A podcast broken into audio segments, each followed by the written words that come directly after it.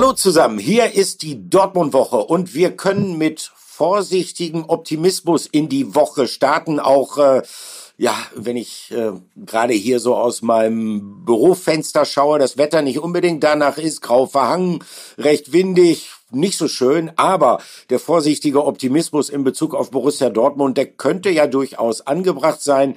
Wie hatte Sebastian Kehl zu Jahresbeginn im Trainingslager gesagt, der Januar kann unser Monat werden und bislang ist er's.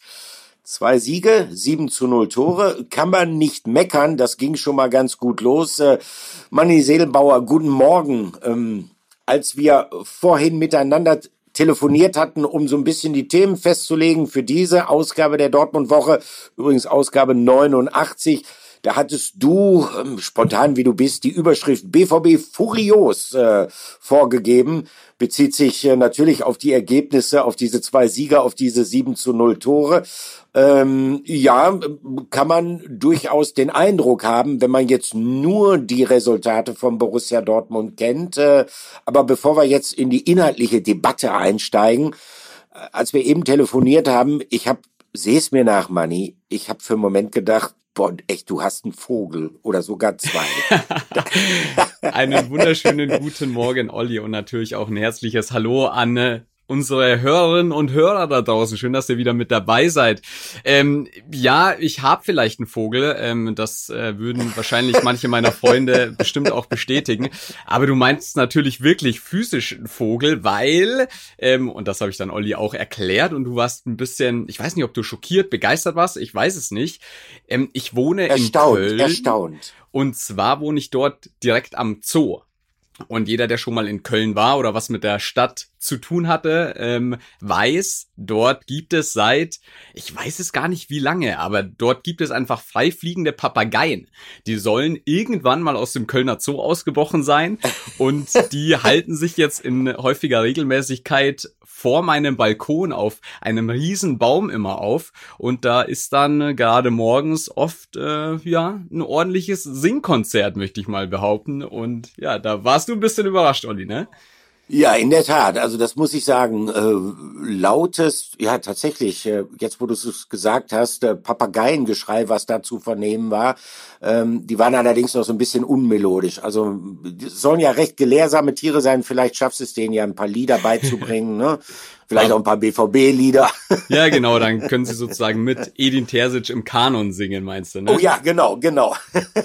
Nein, ja. aber ich bin nicht in Südafrika oder sonst wo. Ich bin in Köln. Okay. Ähm, und ja, freue mich auf die Folge, Olli. Aber ja, in der Tat, mit Edin Terzic im Kanon, gewöhnungsbedürftige Vorstellung. Aber äh, lassen wir es mal so dahingestellt sein. Also, wie gesagt, wir reden natürlich über die Entwicklung von Borussia Dortmund. Und wie gesagt, auf dem Papier her äh, ist die Blitz sauber, eindeutig. Äh, äh, zwei Siege, zwei Auswärtssiege zum Start des Kalenderjahres. Auch das erste, offiziell erste Rückrundenspiel beim ersten FC Köln mit äh, 4 zu 0 gewonnen. Also das heißt, äh, man holt so ein bisschen was auf ähm, im Hinblick auf die Champions League Qualifikation. Das ist ja das entscheidende Saisonziel. Äh, äh, man holt auf auf Leverkusen, auf Stuttgart. Ähm, man holt auch auf den FC Bayern etwas auf. Äh, schönen Gruß nach München an dieser Stelle.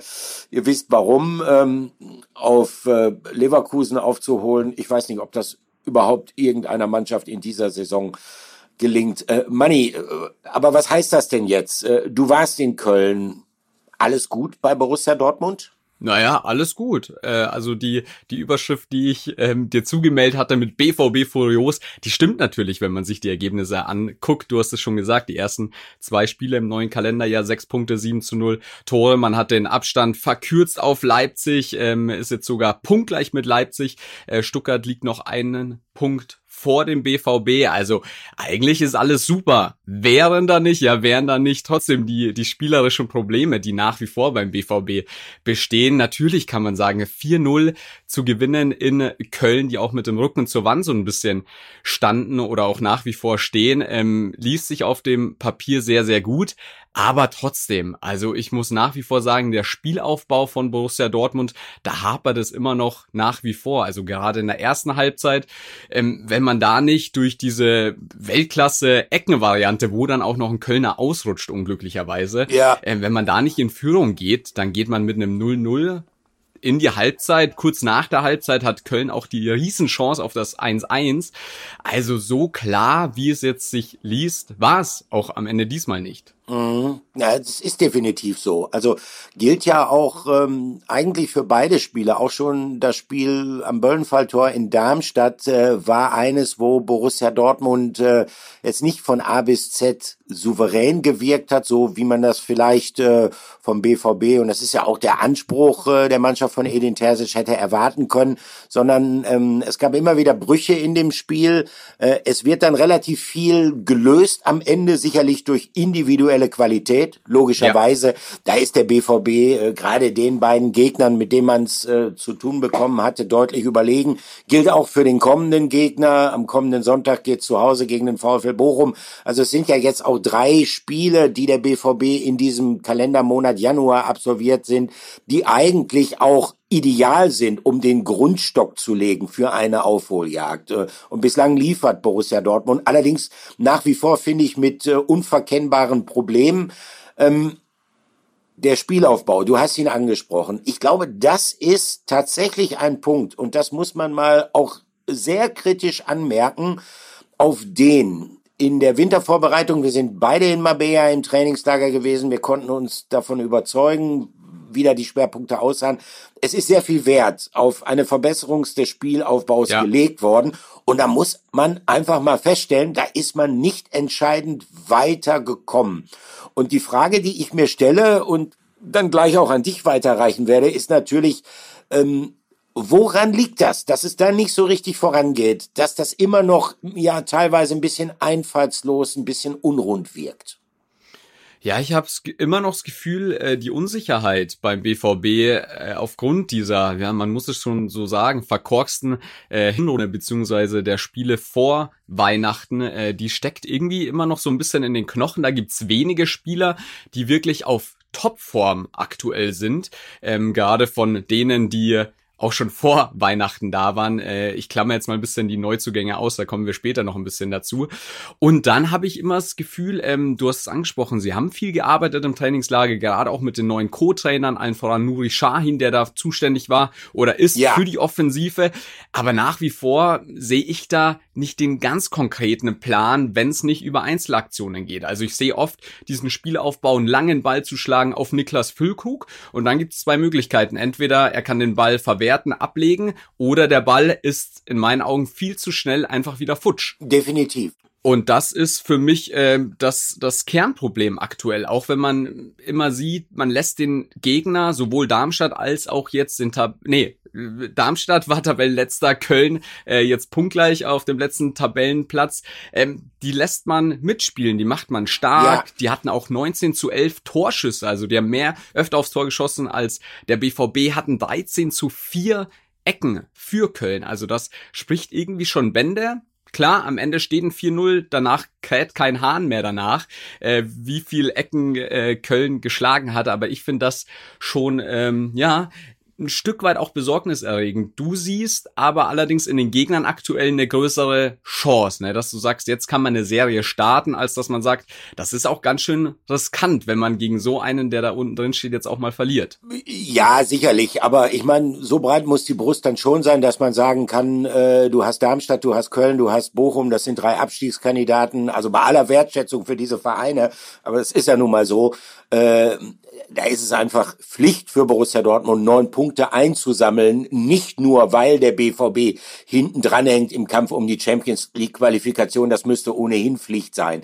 Nein, ich meine, insofern ist das auch ideal, weil du, so wie wir es ja auch erlebt haben in diesen beiden Spielen Darmstadt und Köln, weil du natürlich aufgrund deiner individuellen Qualität dann zur Not auch nachlegen kannst, weil du dann ähm, ja. ähm, äh, entscheidende, spielentscheidende Leute von der Bank reinbringen kann, von denen der Gegner nicht mal zu träumen wagen würde, was die Qualität angeht. Das ist der Vorteil und du kannst dir dann natürlich über die Ergebnisse Sicherheit holen. Aber äh, trotzdem, äh, wenn man versucht mal zu abstrahieren, äh, ist Borussia Dortmund jetzt in der Verfassung, um äh, auf Gegner zu treffen wie die beiden, die sich da zum Beispiel am Samstagabend in, in diesem Top-Duell Leipzig gegen Leverkusen gegenübergestanden hätten. Also ganz ehrlich, ich glaube, und so ehrlich müsste auch Edin Terzic sein, aktuell in der Verfassung, in der die Mannschaft ist, diese zwei Siege, die sie eingefahren hat, zum Trotz, hätte der BVB, weil wenn überhaupt eine Chance, dann nur eine krasse Außenseiterchance. Aber nochmal zurück zum Spielaufbau. Der Spielaufbau ist ja so, das haben wir auch im Trainingslager häufig erlebt, dass im Prinzip ein Innenverteidiger, der ja naturgemäß dann, wenn der Ball vom Torwart kommt, in der Regel den Ball führt, in, im zentraldefensiven Mittelfeld nach, nach vorne spielen soll, auf einen Sechser, der dann relativ zügig ablegt auf die Außenposition. Jetzt kann man natürlich sagen, ähm, der spielstärkste Innenverteidiger mit Mats Hummels fehlt dem BVB derzeit. Ähm, andere tun sich vielleicht etwas schwerer, was den Aufbau angeht. Und ähm, auch im zentraldefensiven Mittelfeld hat es ja einige Verschiebungen gegeben. Ähm, also Emre Can hat dann ja in Darmstadt in der Innenverteidigung gespielt, jetzt in Köln hat er gar nicht spielen können. Also ähm, das erschwert das sicherlich. Aber ich glaube schon, dass da noch sehr, sehr viel Luft nach oben ist. Ähm, der BVB hat den Vorteil, dass derzeit noch keine englischen Wochen anstehen. Ähm, das bedeutet für mich, üben, üben, üben im Training muss speziell an dem Aufbau gefeilt werden. Denn das, was du gerade gesagt hast, diese langen Bälle auf Füllkrug, in der Hoffnung, dass der den Ball dann ablegen kann und dass daraus dann irgendwas entsteht, das ist ja im Prinzip schon eine Verlegenheitslösung. Ich meine, so baut der bei aller Wertschätzung, so baut der VfL Bochum vielleicht auf. Das geht ja schon so ein bisschen in Kick and Rush. Also das kann nicht der Anspruch von Borussia Dortmund sein. Ähm, da gibt's noch viel zu tun, sonst, ähm, wenn das nicht gelingt, äh, das entscheidend zu verbessern, dann könnte es vielleicht tatsächlich ein, ein, guter, erfolgreicher Januar werden, aber das wäre es dann vielleicht auch gewesen. Denn äh, nochmal, äh, wenn man sich das anschaut, was, was Mannschaften wie äh, Leverkusen, gut, die sind jetzt schon außer Reichweite für Borussia ja, Dortmund, aber auch RB Leipzig in der ersten halben Stunde da gebracht hat. Äh, das ist eine andere Hausnummer derzeit. Überhaupt keine Frage. Also, ähm, ja, wir steigen trotz guter Ergebnisse für den BVB äh, relativ kritisch ein in die ganze Geschichte. Manni, nochmal zurück zu den Ereignissen in Köln. Äh, es hat auch etwas gegeben, was, äh, sagen wir mal, in der Wirkung über den Spieltag anhält und was äh, relativ kurios wirkte. Ne? Also wir fordern ja gerne, dass Spieler Verantwortung übernehmen, aber es gab eine Situation, da wollten vielleicht etwas zu viel Spieler Verantwortung übernehmen. Ja, Olli, erstmal noch ganz kurzer Nachtrag. Äh, wir sind klar auf jeden Fall kritisch eingestiegen. Man durfte aber und konnte auch nicht erwarten, dass es nach Weihnachten alles perfekt läuft. Von daher, glaube ich, kann man einfach einen Haken drunter machen. Man hat zwei Spiele gewonnen, sechs Punkte eingesammelt und jetzt geht's einfach daran, die Mannschaft weiterzuentwickeln, auch mit den Neuzugängen. Ähm, aber ich glaube, da ist Borussia Dortmund trotzdem auf einem guten Wege. Also da wollen wir jetzt mal nicht nur kritisch sein. Und du sprichst es natürlich an. Es gab eine Situation, da wollten, sag ich mal, zu viele Spieler auf einmal Verantwortung übernehmen. Und zwar sprechen wir von einer Aktion nach der Halbzeit, genauer gesagt, über eine Aktion aus der 56. Spielminute. Und deshalb das heute unser Aufreger der Woche.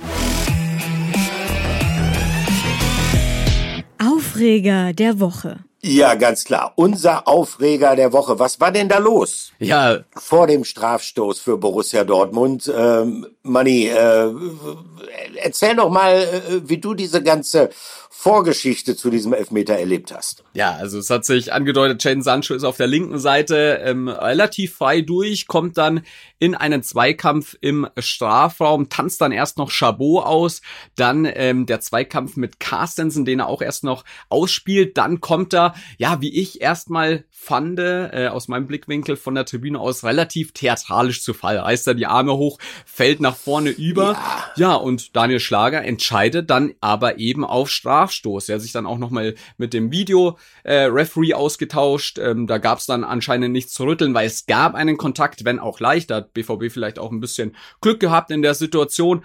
Ja, und dann geht Jaden Sancho zu Niklas Füllkrug, dem etatmäßigen Elfmeterschützen beim BVB hin und sagt, give me the ball, also gib mir den Ball, ich will schießen.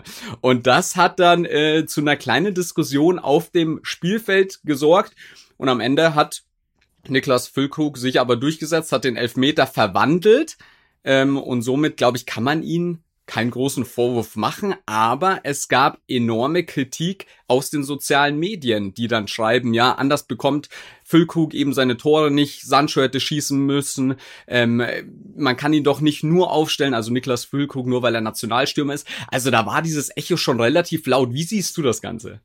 Ja, also von, von dieser Regel, der Gefaulte, der schießt nicht, äh, da halte ich nicht besonders viel. Äh, ich weiß auch nicht genau, was dahinter steckt. Ob das scheint mir eher so eine Form von äh, fußballerischem Aberglauben zu sein. Äh, noch dazu kann man in der Situation ja auch sagen, das haben ja einige Kölner gesagt, es war ja gar kein Foul. Äh, natürlich war es ein Kontakt und natürlich kann man diesen Elfmeter vertreten, aber sagen wir mal so, ähm, ich habe schon schlimmere Fouls gesehen als, als, als das da an Jaden Sancho. Also nein, das finde ich spielt keine Rolle. Und äh, im Übrigen bin ich einfach der Meinung, äh, es gibt eine klare Einteilung. Ähm, es gibt unseren Elfmeterschützen 1, es gibt unseren Elfmeterschützen 2 und vielleicht gibt es auch einen Elfmeterschützen 3. Und äh, daran sollte man sich halten. Äh, ich halte nichts davon, dass man da irgendwie spontan sagt, auch um vielleicht, äh, sagen wir mal, ähm, eigene Bedürfnisse zu befrieden. Ja, jetzt möchte ich aber gerne ein Tor machen. Klar, man kann natürlich theoretisch sagen, äh, Jaden Sancho, wichtiger Mann, hat eine schwere mhm. Zeit bei Manchester United hinter sich gebracht. Der BVB braucht ihn dringend und, und will ihn ja so ein bisschen aufladen mit Selbstvertrauen auch. Und ein, ein Treffer hätte ihm möglicherweise zusätzliches Selbstvertrauen gegeben. Aber trotzdem, überall muss die Traineransage stehen. Und ähm, das ist festgelegt vorher, wer diesen Elfmeter in dieser Situation schießt. Also das ist meine Meinung dazu. Ja, absolut. Das hat Edin Terzic auch genau so nach dem Spiel gesagt, ne, dass es da eine klare Rollenverteilung gibt. Das heißt, wenn Marco Reus und Emre Can nicht auf dem Platz stehen, dann ist eben Niklas Füllkrug der, der antritt, ähm, um vom Punkt aus zu verwandeln ähm, nach Möglichkeit. Und ja, das ist eingetreten. Wir wollen aber trotzdem kurz noch reinhören, was der Sportdirektor des BVB, Sebastian Kehl, nach dem Spiel zu dieser Situation gesagt hat. Das ist kein Streit. Am Ende diskutiert man natürlich, ich glaube, ähm, Niklas Füllkrug wollte gerne auch den Elfmeter schießen, einfach um sich auch wieder Selbstvertrauen äh, zu bringen. Und, und als Stürmer brauchst du Tore, das ist klar. Jaden kam heute rein, hat ein sehr, sehr gutes Spiel gemacht. Hätte sich das auch gewünscht. In dem Fall haben sie es sauber gelöst, der Ball war drin und am Ende war das das Entscheidende. Also, alles halb so wild, sagt der Sportdirektor, sagt Sebastian Kehl.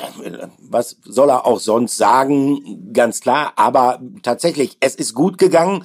Wäre es nicht gut gegangen, äh, diese Diskussion wäre anders geführt worden, wäre vielleicht auch mit etwas größerer Schärfe anschließend geführt worden. Man merkt ja, der eine oder andere regt sich ja auch jetzt schon auf. ähm, du sagst es. Und tatsächlich, es ist eine etwas heikle Sache. Auch Borussia Dortmund hat ja da auch negative Erfahrungen gemacht. Ich, ich selber ja, ich selber habe mal eine andere Erfahrung gemacht äh, mit Lucien Favre. Da war noch Trainer bei Hertha BSC. Da spielten sie in Dortmund und dann gingen zwei Berliner zum Ausführungspunkt des Strafstoßes hin. Es gab einen Elfmeter für Hertha BSC und wurden sich nicht einig. Und tatsächlich wurde er dann in der Folge verschossen.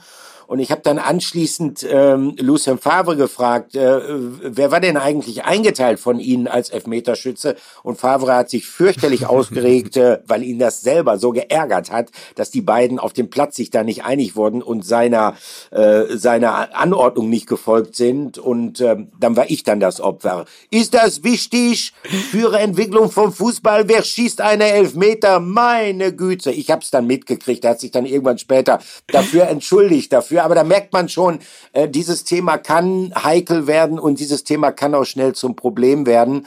Ähm, wie gesagt, Borussia Dortmund hat ja schon einmal sehr schlechte Erfahrungen damit gemacht. Ne? Und trotzdem reißt diese Kritik an Niklas Füllkrug ja irgendwo auch gar nicht ab. Also viele BVB-Fans haben ihn auch schon nach den nach dem Darmstadt-Spiel kritisiert, können das nicht verstehen, dass Edin Terzic immer auf ihn als Stoßstürmer vorne äh, setzt und jemanden wie Yusufa Mokoko immer außen vor lässt, immer auf der Bank sitzen lässt. Wie siehst du das Ganze, Olli? Wäre Mokoko jetzt auch mal an der Reihe für dich in der Startelf zu stehen? Ja, also er hat Argumente gesammelt, überhaupt keine Frage. Äh, beide Male, als er dann reinkam, äh, wie heißt das so schön neudeutsch, Impact on the Game gehabt, also Einfluss auf gut. das Spiel gehabt.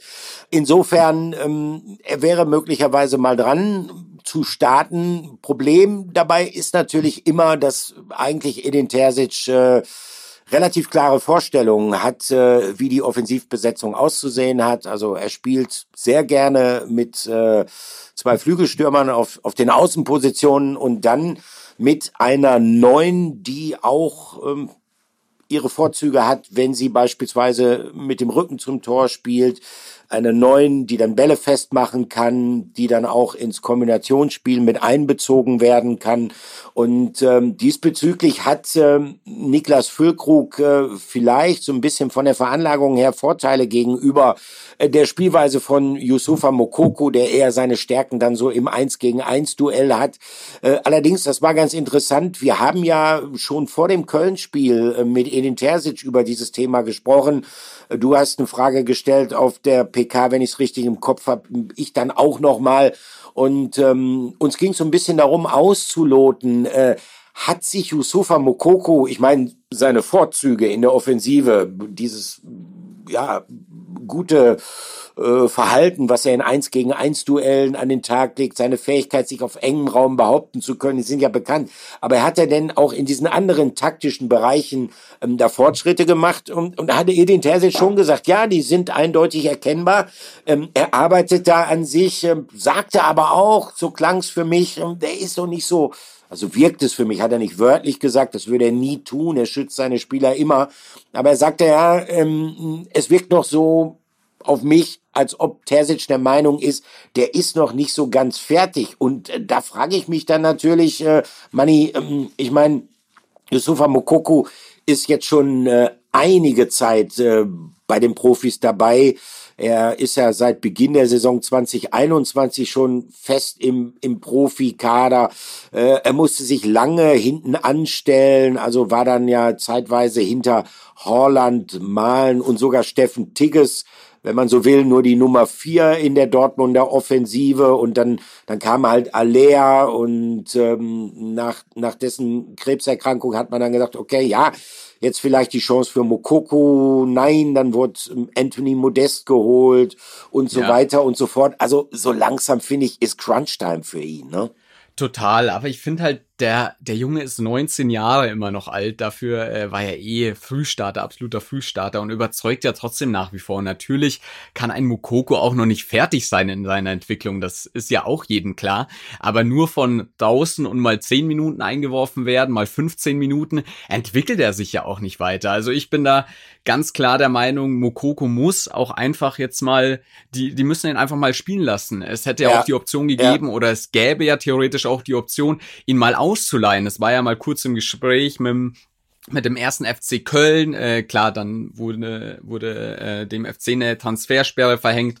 Dann wollte, glaube ich, der BVB Mukoko auch gar nicht so richtig gehen lassen. Aber ich finde, so ein Junge, der braucht Spielpraxis. Und wenn er sie beim BVB nicht bekommt, dann muss man ihn ausleihen. Ähm, aber ich finde immer noch nach wie vor ist er auch ähm, ein Kandidat für die erste Elf. Und ich finde, da bremst ihn der BVB in seiner Entwicklung auch ein Stück weit aus.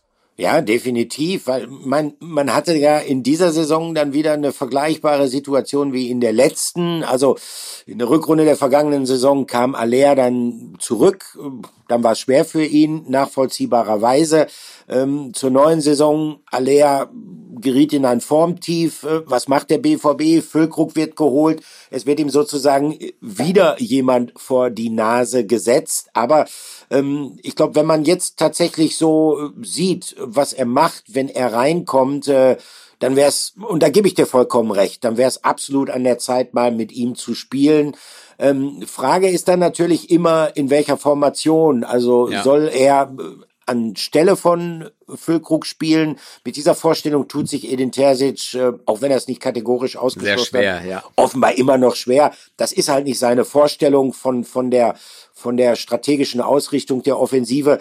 Ähm, oder aber äh, man versucht es mit einem Zweierangriff, aber das würde dann natürlich bedeuten, dass du automatisch äh, quasi auf, auf, auf so eine Flügelwaffe verzichten musst. Und ich meine, du hast jetzt gerade noch mit Jaden Sancho jemanden dazugeholt, äh, von dem du dir gerade diesbezüglich sehr, sehr viel versprichst. Auch Jamie Bino Gittens hätte dann möglicherweise weniger Einsatzmöglichkeiten.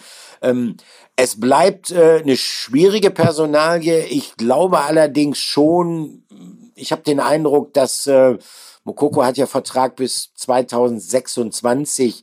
Wenn sich an seiner Situation in der Rückrunde nichts grundlegend ändert, dann könnte es tatsächlich soweit sein, dass im Sommer dann die Zeichen auf Abschied stehen. Ja, das könnte ich mir auch vorstellen und ich fände es aus BVB-Sicht irgendwie wahnsinnig schade. Das ist ein Dortmunder ja. Äh, ja, Eigengewächs, hat da alles kurz und klein geschossen in der in den U ähm, ähm, in den U-Mannschaften. Von daher fände ich es wahnsinnig schade und der hat ein wahnsinniges Potenzial, der Junge, wenn man den einfach ähm, ja nicht an Spielzeit kommen lässt und somit, ja, wie ich schon gesagt habe, die Entwicklung ein bisschen blockiert. Aber für ihn würde ich es mir natürlich auch wünschen. Er würde bei jedem anderen Verein, lege ich mich fest, in der Bundesliga spielen. Vielleicht jetzt nicht bei, bei Leipzig oder bei, beim FC Bayern oder jetzt aktuell bei Leverkusen, aber bei jedem anderen Verein würde er spielen und auch überzeugender. Ja. Bin ich mir auf jeden Fall sicher. Aber es ist auf jeden Fall ein Thema, das haben wir auch im Netz gesehen, das heiß diskutiert wird. Und ähm, wenn ihr da draußen Meinungen habt, dürft ihr sie uns natürlich auch jederzeit zu allen Themen ähm, schicken, äh, entweder über Instagram, wie auch immer. Ihr dürft uns auch gerne mal Sprachnachrichten schicken. Dann würden wir die vielleicht auch im nächsten Podcast mal einbauen. Was hältst du davon, Olli? Ja, gerne weil ich genau weiß, äh, dass die Bearbeitung dieser ganzen Nachrichten, die dann kommen werden, bei dir liegen wird. Ja, da verlinken wir dein, dein Instagram-Profil dann nochmal, Olli, dann, dann teilen wir uns das. Nein, aber wirklich sehr, sehr gerne immer her mit euren Nachrichten, auch gerne, wie gesagt, als Sprachnachrichten und dann können wir da auch äh, im Podcast ähm, mit eurer Nachricht sozusagen diskutieren. Das ist auch ganz schön. Äh, Olli, ich würde sagen, du hast Jaden Sancho schon angesprochen. Ja. Ähm, performt wahnsinnig gut, überraschenderweise. Mhm. Genauso wie Ian Marzen. Ähm, dein erster Eindruck von den Neuzugängen, ich glaube, wir sind beide überrascht. Ich bin so auf jeden Fall. Bist du's? Äh, ja, sagen wir mal so, ähm, Ian Marzen schon, das muss ich sagen. Das hatte ich so nicht auf der Rechnung, dass der äh, also sofort so durchstartet und äh, ja gleichzeitig schon nach zwei Spielen dafür sorgt, äh, dass es eine Diskussion gibt. Ey, kann man den Jungen nicht länger verpflichten? Gibt es nicht eine Möglichkeit, langfristig mit mit ihm zu arbeiten? Ich hatte, als dieser Transfer, diese Ausleihe von Chelsea in der Anbahnung war, also ein bisschen den Eindruck, oh, jetzt macht Borussia Dortmund sich vielleicht etwas zu viel Sorgen, ja. weil Rami Benzebaini logischerweise zum Afrika Cup abgestellt ist. Aber äh, das ist ja auch nur ein überschaubarer Zeitraum. Aber wenn man tatsächlich sieht, äh, was er macht, äh, welche Qualitäten er einbringt, die äh, ja äh, tatsächlich auch ein bisschen über das hinausgehen, also zumindest deutlich über das hinausgehen, was Rami Benzebaini im Schnitt, äh, seitdem er von Borussia Borussia Mönchengladbach gekommen ist, bei Borussia Dortmund zeigt, dann ist das sehr, sehr vielversprechend. Äh, bei Jaden äh, war ich mir relativ sicher, dass das jemand ist, der äh, sehr, sehr wertvoll für Borussia Dortmund werden kann. Ich bin da allerdings dann auch so ein klein bisschen überrascht, dass er sofort so schnell da ist. Aber äh, Sebastian Kehl hatte mir gesagt, äh, ja, das ist jemand, ähm, der nicht besonders lange braucht, der physisch in einer relativ guten Verfassung ist. Also früher, als er noch in Dortmund festgespielt hatte, da gab es ja dann auch mal Verletzungen und da war es auffällig, dass er nach Verletzung relativ schnell wieder den Rhythmus gefunden hat und dann relativ schnell wieder auch ja eine große Frische ausgestrahlt hat. Aber äh, ich glaube, die die derzeit sogar fast etwas spannender Personalie ist äh, Ian Marzen. Ähm, Du hast ihn ja zweimal jetzt äh, sozusagen unter die Lupe nehmen können. Ähm, äh, welchen Eindruck hat er auf dich hinterlassen? Ich finde, er bringt viel mit, was der Mannschaft gut tut. Ja, ich bin wahnsinnig begeistert, wenn auch überrascht, aber trotzdem äh, nicht weniger begeistert. Im ersten Spiel gegen Darmstadt hat er es auf der linken Seite sehr, sehr solide gemacht, äh, war auch wahnsinnig ballsicher äh, für jemanden, der komplett äh, neu zu einer Mannschaft dazu stößt, ähm, muss man da schon den Hut vornehmen und äh, jetzt am Wochenende gegen Köln hat er eine besondere Rolle. Und zwar hat er nicht nur, also auf dem Papier war er Linksverteidiger, ist dann aber im Spielaufbau immer wieder in die Mitte geschoben, ins Zentrum und ähm, hat dort sozusagen mit auf der Doppelsechs gespielt und hat von dort auch das Spiel gelenkt, weil er auch sehr, sehr ballsicher ist, spielfreudig, schnell und das hat meiner Meinung nach dem BVB-Spiel extrem gut getan, dass der wirklich als ballsicherer ähm, Spieler die Bälle immer schön verteilt verteilt hat, ähm, auch immer nachgegangen ist, auch defensiv immer gut mitgearbeitet hat, sich in jeden Zweikampf eingebissen hat. Ähm, ja, und seine Vorlage, die war natürlich überragend. Dieses 3-0, wo er erst den Ball verliert, ja, dann ja. kämpft er in sich zurück und dann schlägt er diesen weiten Ball auf Donny Malen, der ihn dann ja nur noch in Anführungszeichen äh, vorbeischieben muss zum 3-0, aber das das Tor gehört mindestens 80 Prozent dann Ian Marzen und äh, für mich wirklich eine echt richtig, richtig gute Verstärkung dort auf der linken Seite. Ja, definitiv. Er bringt so ein bisschen äh, den Guerrero-Touch, der schmerzlich vermisst worden ist, wieder in die Mannschaft, oder? Total, total. Und er, und er, wie schon gesagt, er ist komplett neu und fühlt sich jetzt schon so wohl. Ähm, wir haben nach dem Spiel, da gibt's ja dann immer so eine Mixzone, sprich, wenn das Spiel zu Ende ist, um euch da draußen mal ein bisschen mitzunehmen, dann gehen wir sozusagen von der Medientribüne nach unten. Äh, war das in Köln eben der Fall in den Keller, wo dort ja eine Art Mixzone ist, wo die Spieler dann ähm, durch den Spielertunnel in ihre Kabinen gehen. Und dort ist dann immer noch so eine kleine Mixzone mit uns Journalisten, ähm, wo dann manche mit Kamera aufgebaut sind, manche stehen dann da mit ihren Aufnahmegeräten. Und Ian Marzen ist dann ganz selbstbewusst dort in die in dieser Mixzone. Und wir waren alle ein bisschen überrascht. Wir haben es uns natürlich alle gewünscht, dass er mit uns spricht, aber dachten auf jeden Fall nicht daran. Und dann hat er auch sein erstes Interview gegeben, natürlich auf Englisch, auch wenn er gesagt hat, er feilt gerade so ein bisschen an seinen Deutschkenntnissen. Ähm, und lass uns mal auf zwei ganz, ganz spannende Aussagen von ihm reinhören, Olli. I like to play, uh, be on the ball in difficult moments, you know, that give me like goosebumps. I would love to come back. Why not? Yeah, we see what the, what the future brings. Also Ian Marzen spricht davon, dass er immer gerne den Ball haben möchte, auch in schwierigen Situationen. Und da bekommt er sogar Gänsehaut, sagte er. Und das äh, spiegelt das genau wieder, was wir auch für einen Eindruck, glaube ich, von ihm haben, dass er einfach auch in schwierigen Situationen gerne den Ball hat ähm, und dadurch auch so der Mannschaft ein bisschen einen Push gibt, selbstbewusst auftritt. Und das tut dem BVB sehr gut. Und die zweite Aussage, die ja auch so ein ja, die fast noch spannender eigentlich war. Ähm, er ist ja nur, nur bis zum Sommer ausgeliehen und äh, jetzt hat er gesagt, er würde es lieben, nach Dortmund zurückzukommen nach dieser Saison. Also ähm, es wurde oft spekuliert, dass er danach auf jeden Fall wieder zurückgeht. Der BVB hat keine Kaufoption oder auch kein Vorkaufsrecht für Ian Marzen. Und jetzt sagt er aber, ich fühle mich so wohl. Wieso eigentlich nicht? Noch länger BVB. Olli, wie schätzt du das ein? Kann der BVB Ian Marzen auch über den Sommer hinaus in seinen Reihen behalten? Schwierig. Also Stand heute würde ich sagen, nein. Und äh, ja, ist dann so ein bisschen auch der Fluch der guten Tat, der da möglicherweise ja. dann anschließend noch dazukommt. Wenn er nämlich richtig, richtig gut performt, dann äh, wird es natürlich umso schwieriger, äh, sich einen weiteren Verbleib von Ian Marzen beim BVB vorzustellen. Äh, die Situation ist so, äh, Chelsea hat ihn bereits bevor er jetzt zum BVB gekommen ist, dreimal verliehen. Also ich meine, das ist auch unglaublich, äh, diese, diese Politik, die Chelsea da macht. Also hat, hat einen Kader von nahezu 60 Mann und, und verleiht die Spieler immer wieder.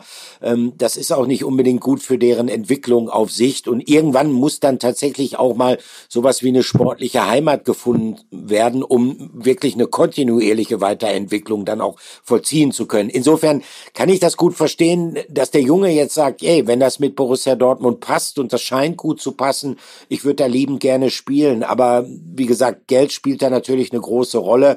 Es heißt, wird taxiert, dass Chelsea vielleicht Stand jetzt ab so einem Bereich von zwischen 30 und 35 Millionen Euro Ablöse gesprächsbereit sein soll. Und das ist für Borussia Dortmund dann wirklich, wirklich utopisch. Äh, das ist zu viel, ja. Ja, definitiv zu viel. Also warten wir es diesbezüglich mal ab. Und wie gesagt, ich, ich gehe noch davon aus, äh, Chelsea hatte ihn ja auch zu Beginn der Saison dann zurückbeordert, bevor er dann jetzt wieder verliehen worden ist, ähm, dass ähm, irgendwann äh, die Londoner dann tatsächlich äh, sagen werden, hey, jetzt ist der Junge soweit, jetzt kann er dann auch bei uns spielen und ich fürchte, dass das in der kommenden Saison äh, dann der Fall sein wird. Ja, wenn er so weitermacht, auf jeden Fall. Und ich glaube, ähm, die Aussicht auf einen weiteren Verbleib beim BVB fällt sich genauso wie bei Jaden Sancho. Ne? Wenn der performt, dann werden da auch andere Clubs in vorderster Reihe stehen, die dann, ähm, ja, für die dann ein Transfer und vor allem auch die Zahlung der hohen Gehälter ja. und der Ablösesummen wahrscheinlicher und realistischer ist als für den BVB. Das ist so. Ähm, weil wir gerade dabei sind, über Transfers zu reden, jetzt natürlich über diese beiden Winterverpflichtungen, die bislang einen sehr, sehr vielversprechenden Eindruck machen. Ähm, können wir vielleicht auch noch mal in die Zukunft blicken. Ähm, der BVB ja ist, neun Tage sind's noch. Neun Tage ist das Transferfenster noch offen. Das stimmt, das stimmt. Also ich gehe davon aus, dass im Hinblick auf die Profimannschaft jetzt nicht unbedingt noch was passieren wird. Äh, aber der BVB ist äh, ja in den vergangenen Jahren immer wieder dafür bekannt gewesen, früh an internationale Top-Talente heranzutreten. Und nach dem, was man so hört, äh, war jetzt auch schon ein bisschen was zu lesen und es deckt sich eigentlich auch äh, etwas mit unseren Informationen. Hat der BVB, das ist jetzt sehr, sehr perspektivisch gedacht, äh, die Angel ausgeworfen nach einem aktuellen Top-Talent, das ähm, Jaden Sancho von damals und auch Jude Bellingham lässt grüßen, tatsächlich in England spielt. Hier kommt unser Gerücht der Woche. Gerücht der Woche. Ja, es gibt einen jungen Spieler, der eventuell seine Zukunft bei Borussia Dortmund bestreiten könnte. 16 Jahre jung, also ein richtiges Küken noch. Sein Name Chido Obi ist ein Däne, der ich habe es gesagt, auch in England spielt beim FC Arsenal, gilt dort als eines der großen Sturmtalente, spielt mittlerweile auch für die U16 Englands, äh, hat ja noch diverse Möglichkeiten, bevor er sich dann endgültig festlegen muss und hat durchaus in der U18 Premier League und in der Youth League schon für Furore gesorgt. Äh, Chido Obi, wie gesagt, heißt der junge Mann, ist ein, ja, ein klassischer Mittelstürmer, 1,88 Meter groß und ähm, der ist für Borussia Dortmund deshalb interessant, weil es in England eine Besonderheit gibt. Ähm, äh, in England ist es erst möglich, mit 17 Jahren einen Profivertrag zu unterschreiben und äh, die Spieler, die Talente, die jetzt auch bei den großen äh, Top-Clubs in den Nachwuchsleistungszentren dort angedockt sind, die haben einen sogenannten Scholarship-Vertrag, so eine Art Ausbildungsvertrag und äh, denen ist es möglich, quasi relativ kurzfristig aus diesen Verträgen aussteigen zu können. Der BVB hat daraus schon ein paar Mal Vorteile ziehen können. So war es auch unter anderem äh, bei Sancho und, und bei Bellingham, sehr zum Leidwesen der abgebenden Clubs. Ähm, und ähm, wer weiß, möglicherweise kann daraus was werden. Allerdings, äh, so wie ich gehört habe, äh, Money ist es so, dass natürlich der FC Arsenal alles daran setzt, äh, um den Jungen dann doch nicht abgeben zu müssen, ihn vertröstet ja. dann schon mal. Ähm, der wird im äh, November 17, dass er dann tatsächlich einen Profivertrag bekommen soll.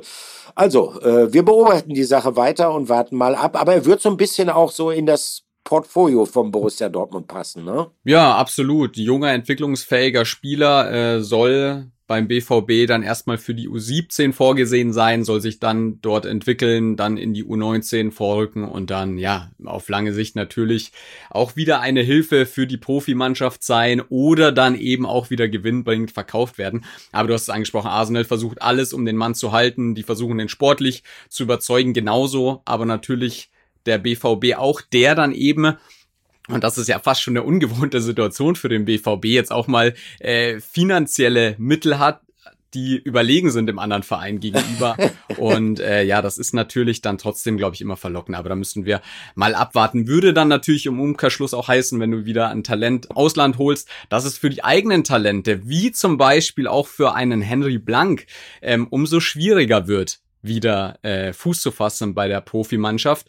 Ähm, er hat es aber trotzdem geschafft am Wochenende, Henry Blank. Startelfdebüt. Definitiv, definitiv. Aber ich sehe das auch nicht ganz so, dass das quasi dann für die eigenen Talente unbedingt schwieriger wird. Äh, es ist nun mal so, dass, also die, es ist ein brutaler Konkurrenzkampf, gerade in den, in den letzten Juniorenjahren, wo es halt darum geht, äh, wer setzt sich da durch und äh, ähm, klar, je mehr Konkurrenz äh, es da gibt, äh, umso begrenzter sind natürlich auch dann die heiß begehrten Plätze, die es dann im Profikader äh, für junge mhm. Newcomer äh, gibt. Allerdings äh, bei Spitzenvereinen ist das nun mal so. Und ich fand, äh, Manni, und, und, und ich glaube, du gehst da mit mir mit, äh, äh, der Junge macht seine Sache relativ gut, äh, wirkt auch relativ, obwohl er noch sehr, sehr jung ist, abgebrüht, oder? Total. Ich fand ihn im Trainingslager schon auffällig. Ähm, Im Spiel gegen Standard Lüttich hat er dort auch in der Innenverteidigung gespielt. Äh, fand, hat das sehr solide gemacht und auch jetzt gegen Köln. Also man muss natürlich bedenken, Hummels war krank, Süle musste in der Halbzeit wegen Rückenproblemen runter vom, vom Feld. Und Henry Blank hat das sehr, sehr solide gemacht. Ich glaube, ähm, ich will ihm da jetzt auch nicht zu nahe treten, der ist normal Stamminnenverteidiger der U23, ist ja auch noch ganz jung mit äh, 19 Jahren, glaube ich, müsste er sein. Ähm, macht das sehr, sehr solide ich glaube jetzt nicht, dass er der nächste Weltklasse-Innenverteidiger wird, aber ähm, für sein Alter macht er das sehr gut und wer weiß, vielleicht macht er auch nochmal einen Entwicklungssprung und dann ist er auf einmal doch äh, eine, ja, nicht nur Alternative für Hummels und Süle. Ja, definitiv. Also ähm, wir drücken dem Jungen alle Daumen, macht auch übrigens abseits des Platzes einen, einen recht sympathischen Eindruck, überhaupt keine Frage. Ja. Äh, Manni, äh, so ein bisschen müssen wir auf die Tube drucken. Äh, wir haben noch äh, zwei Rubriken, auf die wir uns beide natürlich freuen, die wir noch abarbeiten müssen. Zunächst mal Ehre, wem Ehre gebührt. Wir müssen einen Spieler der Woche küren und äh, standen zwei zur Auswahl. Über einen haben wir schon relativ ausführlich gesprochen, Ian Marzen. Den können wir aber auch nicht jede Woche nehmen, Olli. Nein, der wollte ich gerade sagen, äh, äh, früher Dieter Thomas Heck sagt dir wahrscheinlich nichts, ZDF-Hitparade. Dreimal dabei, kann nicht mehr wiedergewählt werden. also ganz so ist es nicht. Also, äh, aber er war unser Spieler der Woche in der vergangenen Saison, Ian Marzen, und deshalb haben wir uns jetzt für einen anderen entschieden. Finde allerdings äh, auch er ist äh, jemand, der diese Rubrik würdig ausfüllen wird. Hier kommt unser Spieler der Woche. Spieler der Woche.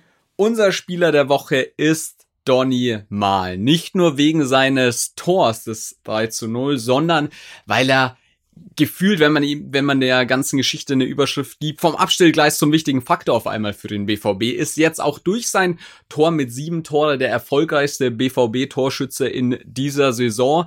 Und ähm, ja, ich fand's im, im Winter kam mir erstmal Spekulation auf, okay, vielleicht verlässt er den Verein. Und ich fand es aus Dortmunder Sicht sofort schade, weil der hat Tempo, der hat Spielwitz, kann auch mal im 1 gegen 1 ähm, erfolgreich sein und schießt einfach Tore. Ne? Ja. Ähm, und ich glaube, das ist für einen Offensivspieler eben ein ganz wichtiges äh, Merkmal. Und das hat Daniel Mahlen und hat das gegen Köln auch wieder überragend gemacht. Definitiv. Und ich finde es ganz interessant, äh, weil wir eben mal darüber gesprochen hatten, ja, wird es denn vielleicht die Möglichkeit eines Zweierangriffs geben? Und dann haben wir gesprochen über ja, eine Variante mal mit Füllkrug und Mukoko zu spielen, was man nicht ganz außer Acht lassen darf. Äh, interessant für so einen Zweiersturm, der natürlich taktische Veränderungen mit sich zieht, äh, wäre auch auf jeden Fall Donny Malen. Denn Donny, der ja meistens über den Flügel kommt beim BVB ähm, in, in dieser Ausrichtung, die Edin Terzic in der Regel wählt, denn Donny wäre jemand, der tatsächlich auch äh, gut im Zentrum spielen könnte. Vielleicht an der Seite eines klassischen Mittelstürmers. Also ähm, der, der, der bietet relativ viel an für einen Offensivspieler und er hat eine hohe Qualität und äh, deshalb, wie gesagt, äh, ein würdiger Preisträger unserer Rubrik Donny Malen, äh, Spieler der Woche. Herzlichen Glückwunsch an dieser Stelle. Ja, interessante Option, die du da auch vorgeschlagen hast. Daniel Malen dann an Füllkrugs Seite beispielsweise zu stellen. Ähm, ja, könnte könnt ich. Ja, oder an Mokokos Seite. Ja, ne? voll. Also ich glaube, vom Spielertyp sind sich beide relativ ähnlich, äh, Malen und Mokoko. Ähm, aber Malen natürlich jetzt auch mit den Leistungen und Toren der vergangenen Woche ganz, ganz wichtig. Und ja, ich finde, der passt da auf den Außen schon sehr, sehr gut ins BVB-Spiel. Definitiv, definitiv. So ist es. Ja, Olli, wenn wir ein bisschen in die Zukunft gucken, Sonntag, Revierderby zumindest kleines ja. Derby gegen den VfL Bochum. Ähm, das wird wieder, ja, eine Aufgabe, die der BVB aber meistern muss, ne? Ja, kein, kein Sprechen darüber. Also nochmal, äh, der Januar äh, hat Chancen für Borussia Dortmund bereits und äh, zwei dieser drei Chancen hat die Mannschaft nutzen können. Wir sind uns einig, spielerisch ist da noch deutlich Luft nach oben. Ähm, das Heimspiel gegen den VfL Bochum ähm, könnte auch eine Eigendynamik entwickeln. Tatsächlich, es ist das sogenannte kleine Revierderby. Äh, Ausdruck klein, das hören die Bochumer Fans immer nicht so gerne. Ähm, tatsächlich äh, ist der VfL Bochum derzeit die unbestrittene Nummer zwei im Pott, überhaupt keine Frage. Äh, Schalke 04, wie gesagt, äh, nimmt sich, äh, was die Derbys mit dem BVB angeht, eine kleine Auszeit und es ist auch nicht abzusehen, wann diese Auszeit beendet sein wird. Äh, schönen Gruß nach Gelsenkirchen. Ähm, aber äh, der VfL Bochum ist eine Mannschaft, gerade unter Thomas Letsch, die dem Gegner das Leben schon sehr unangenehm machen kann. Es ist nicht mehr ganz so wie unter Thomas Reis, dass sie quasi so eine Art äh, Manndeckung über den kompletten Platz spielen. Was sie aber immer noch ähm, im Köcher haben, ist äh, gesunder Schuss Aggressivität, äh, der dafür sorgt, das Spiel unruhig zu machen. Also sie spielen ganz unverändert, auch manchmal mit Pressing, ähm, sind sehr, sehr mutig dann auch gegen stärkere Gegner. Also ich könnte mir vorstellen, dass das ein Spiel sein wird, dass wenn Borussia Dortmund sich nicht tatsächlich noch ein bisschen steigern sollte, was enger wird als äh, das Spiel in Köln oder auch vorher in Darmstadt. Aber wie gesagt, warten wir es mal ab. Äh, auf jeden Fall werden wir, glaube ich, eine ja. prickelnde, tolle Atmosphäre im Signal Iduna Park erleben können. Das auf jeden Fall. So, und jetzt versuche ich mal eine, eine Überleitung hinzubekommen. Du hast gesagt, es könnte ja, ein enges Spiel werden. Ne? So, und jetzt kommen wir zu unserer nächsten Kategorie, nämlich dem Flashback der Woche. Und da wurde es nämlich für einen Spieler beim BVB damals ein bisschen eng, nämlich für Lars Ricken. Ja, genau, genau. Also ich hatte ja schon in der vergangenen Woche Anlass war der noch nicht allzu lange zurückliegende 75. Geburtstag eines der erfolgreichsten Trainers der BVB-Geschichte, Ottmar Hitzfeld. Und da hatte ich ja in der vergangenen Woche schon so ein bisschen über die Zeit von Ottmar Hitzfeld bei Borussia Dortmund gesprochen.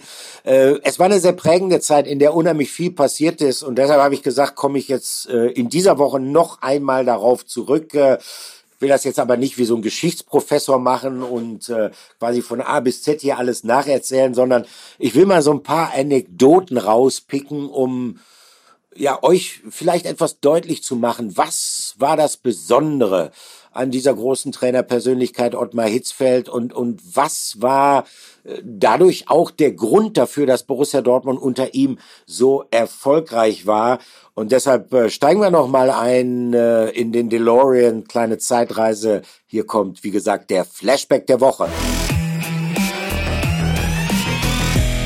Flashback der Woche. Also, die, ja, goldene Zeit von Ottmar Hitzfeld, zwei Meisterschaften mit dem BVB gewonnen, Champions League gewonnen, man war ganz oben auf Europas Thron. Ich habe ja in der vergangenen Woche schon erzählt, wie es angefangen hat. Hitzfeld kam ja im Sommer 1991 nach Dortmund.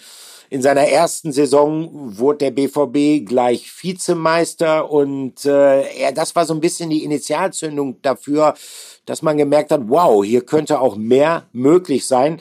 Es folgte dann eine Spielzeit, war die Saison 92, 93, in der dann ähm, der Grundstock gelegt würde für diese großen Erfolge.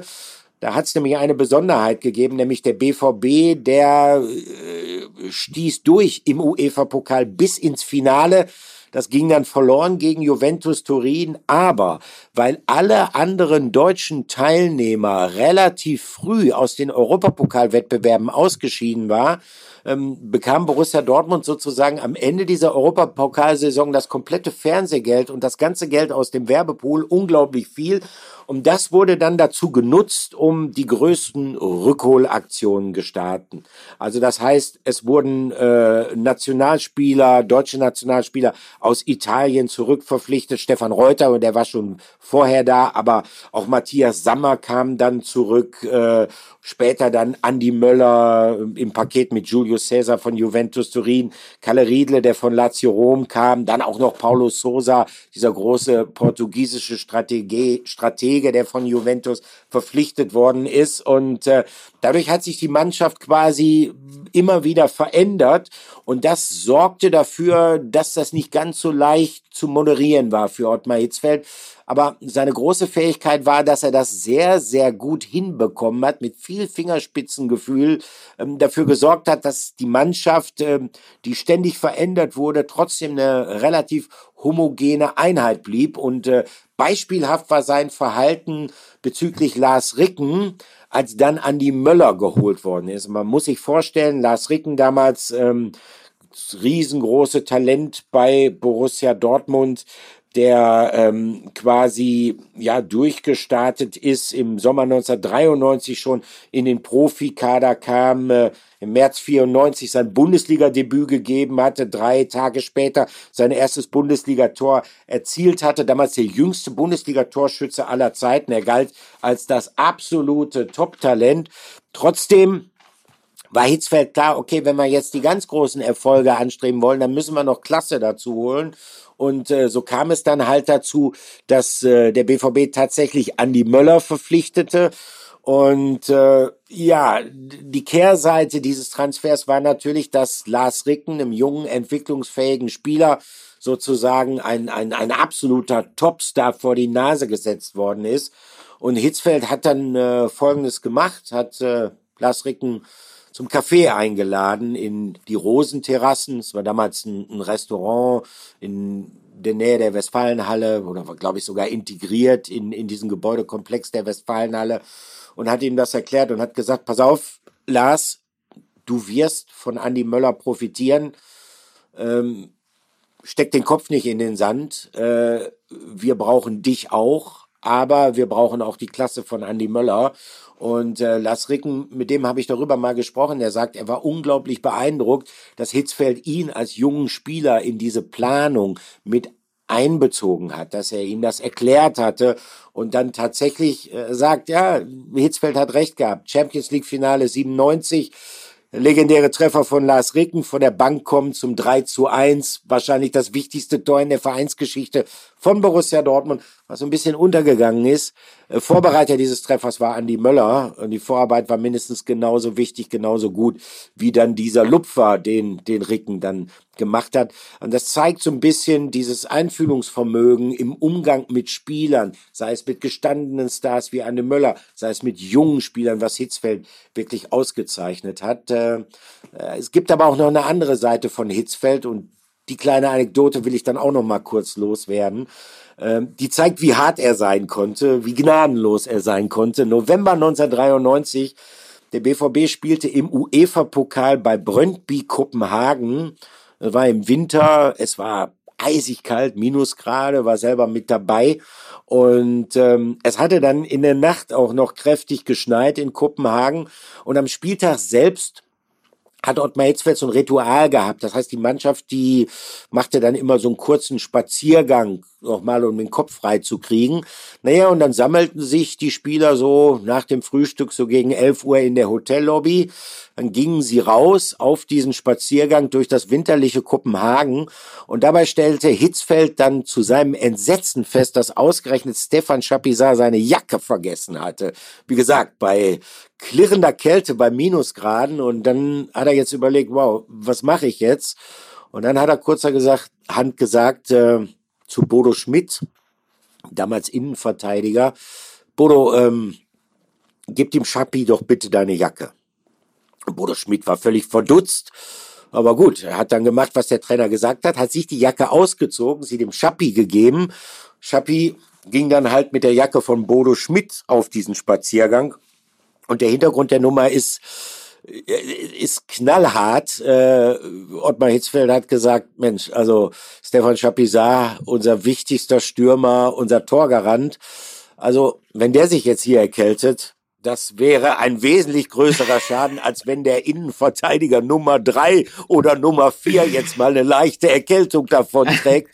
Bodo Schmidt fand das, äh, mit dem hatte ich damals drüber gesprochen, der fand das nicht so lustig, aber das zeigt Ottmar Hitzfeld äh, andere Seite. Also auf der einen Seite sehr sensibel, sehr einfühlsam im Umgang mit den Spielern. Auf der anderen Seite ein knallharter Pragmatiker. äh, und Mani, äh, du lachst jetzt, aber da ist was Wahres dran. Also ich erwarte, wenn wir jetzt mal bei Kälte im Stadion sind und nehmen wir mal an, ich hätte meine Jacke vergessen, dann erwarte ja. ich natürlich auch, dass du mir deine gibst. Ne? Natürlich, du, du kannst dann alles von mir haben. Meine Jacke, meine Heizsohlen, alles würde ich dir geben, lieber Olli, das ist doch ganz klar. Ist er denn dann krank geworden eigentlich? Wichtige Frage. Nein, ist er nicht. Äh, okay. Toi, toi, toi, er ist nicht krank geworden. Und er hat tatsächlich anschließend, ähm, gab es ein paar personelle Probleme, hatte in der Saison, ähm, da rutschte er dann in die Startelf. Der Bodo Schmidt hat er auch wirklich gute Dienste geleistet. Sehr schön. Sehr ja. schöne Anekdote. Ja, dann kommen wir fast zum Ende. Ja. Manni, ähm, wir haben aber noch eine Sache, die wir zumindest mal erwähnen und auch würdigen wollten. Wir als Journalisten wir müssen natürlich vom Berufswegen den BVB auch kritisieren, äh, manchmal auch hart kritisieren. Machen, Machen wir, wir, auch. Sehr gerne, ja, ne? ja, es ist so.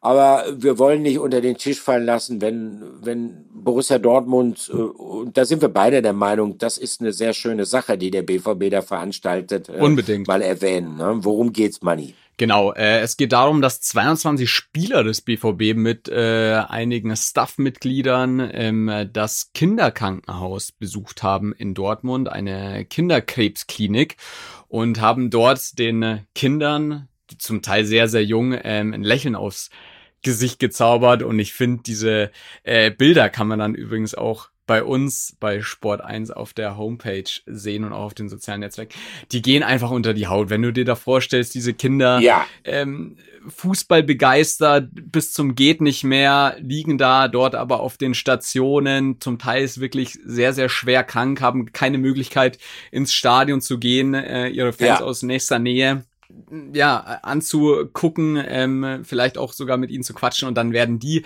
von ihren Stars besucht. Also das ist so schön, das geht unter die Haut. Ah, da krieg ich, da krieg ich wirklich Gänsehaut.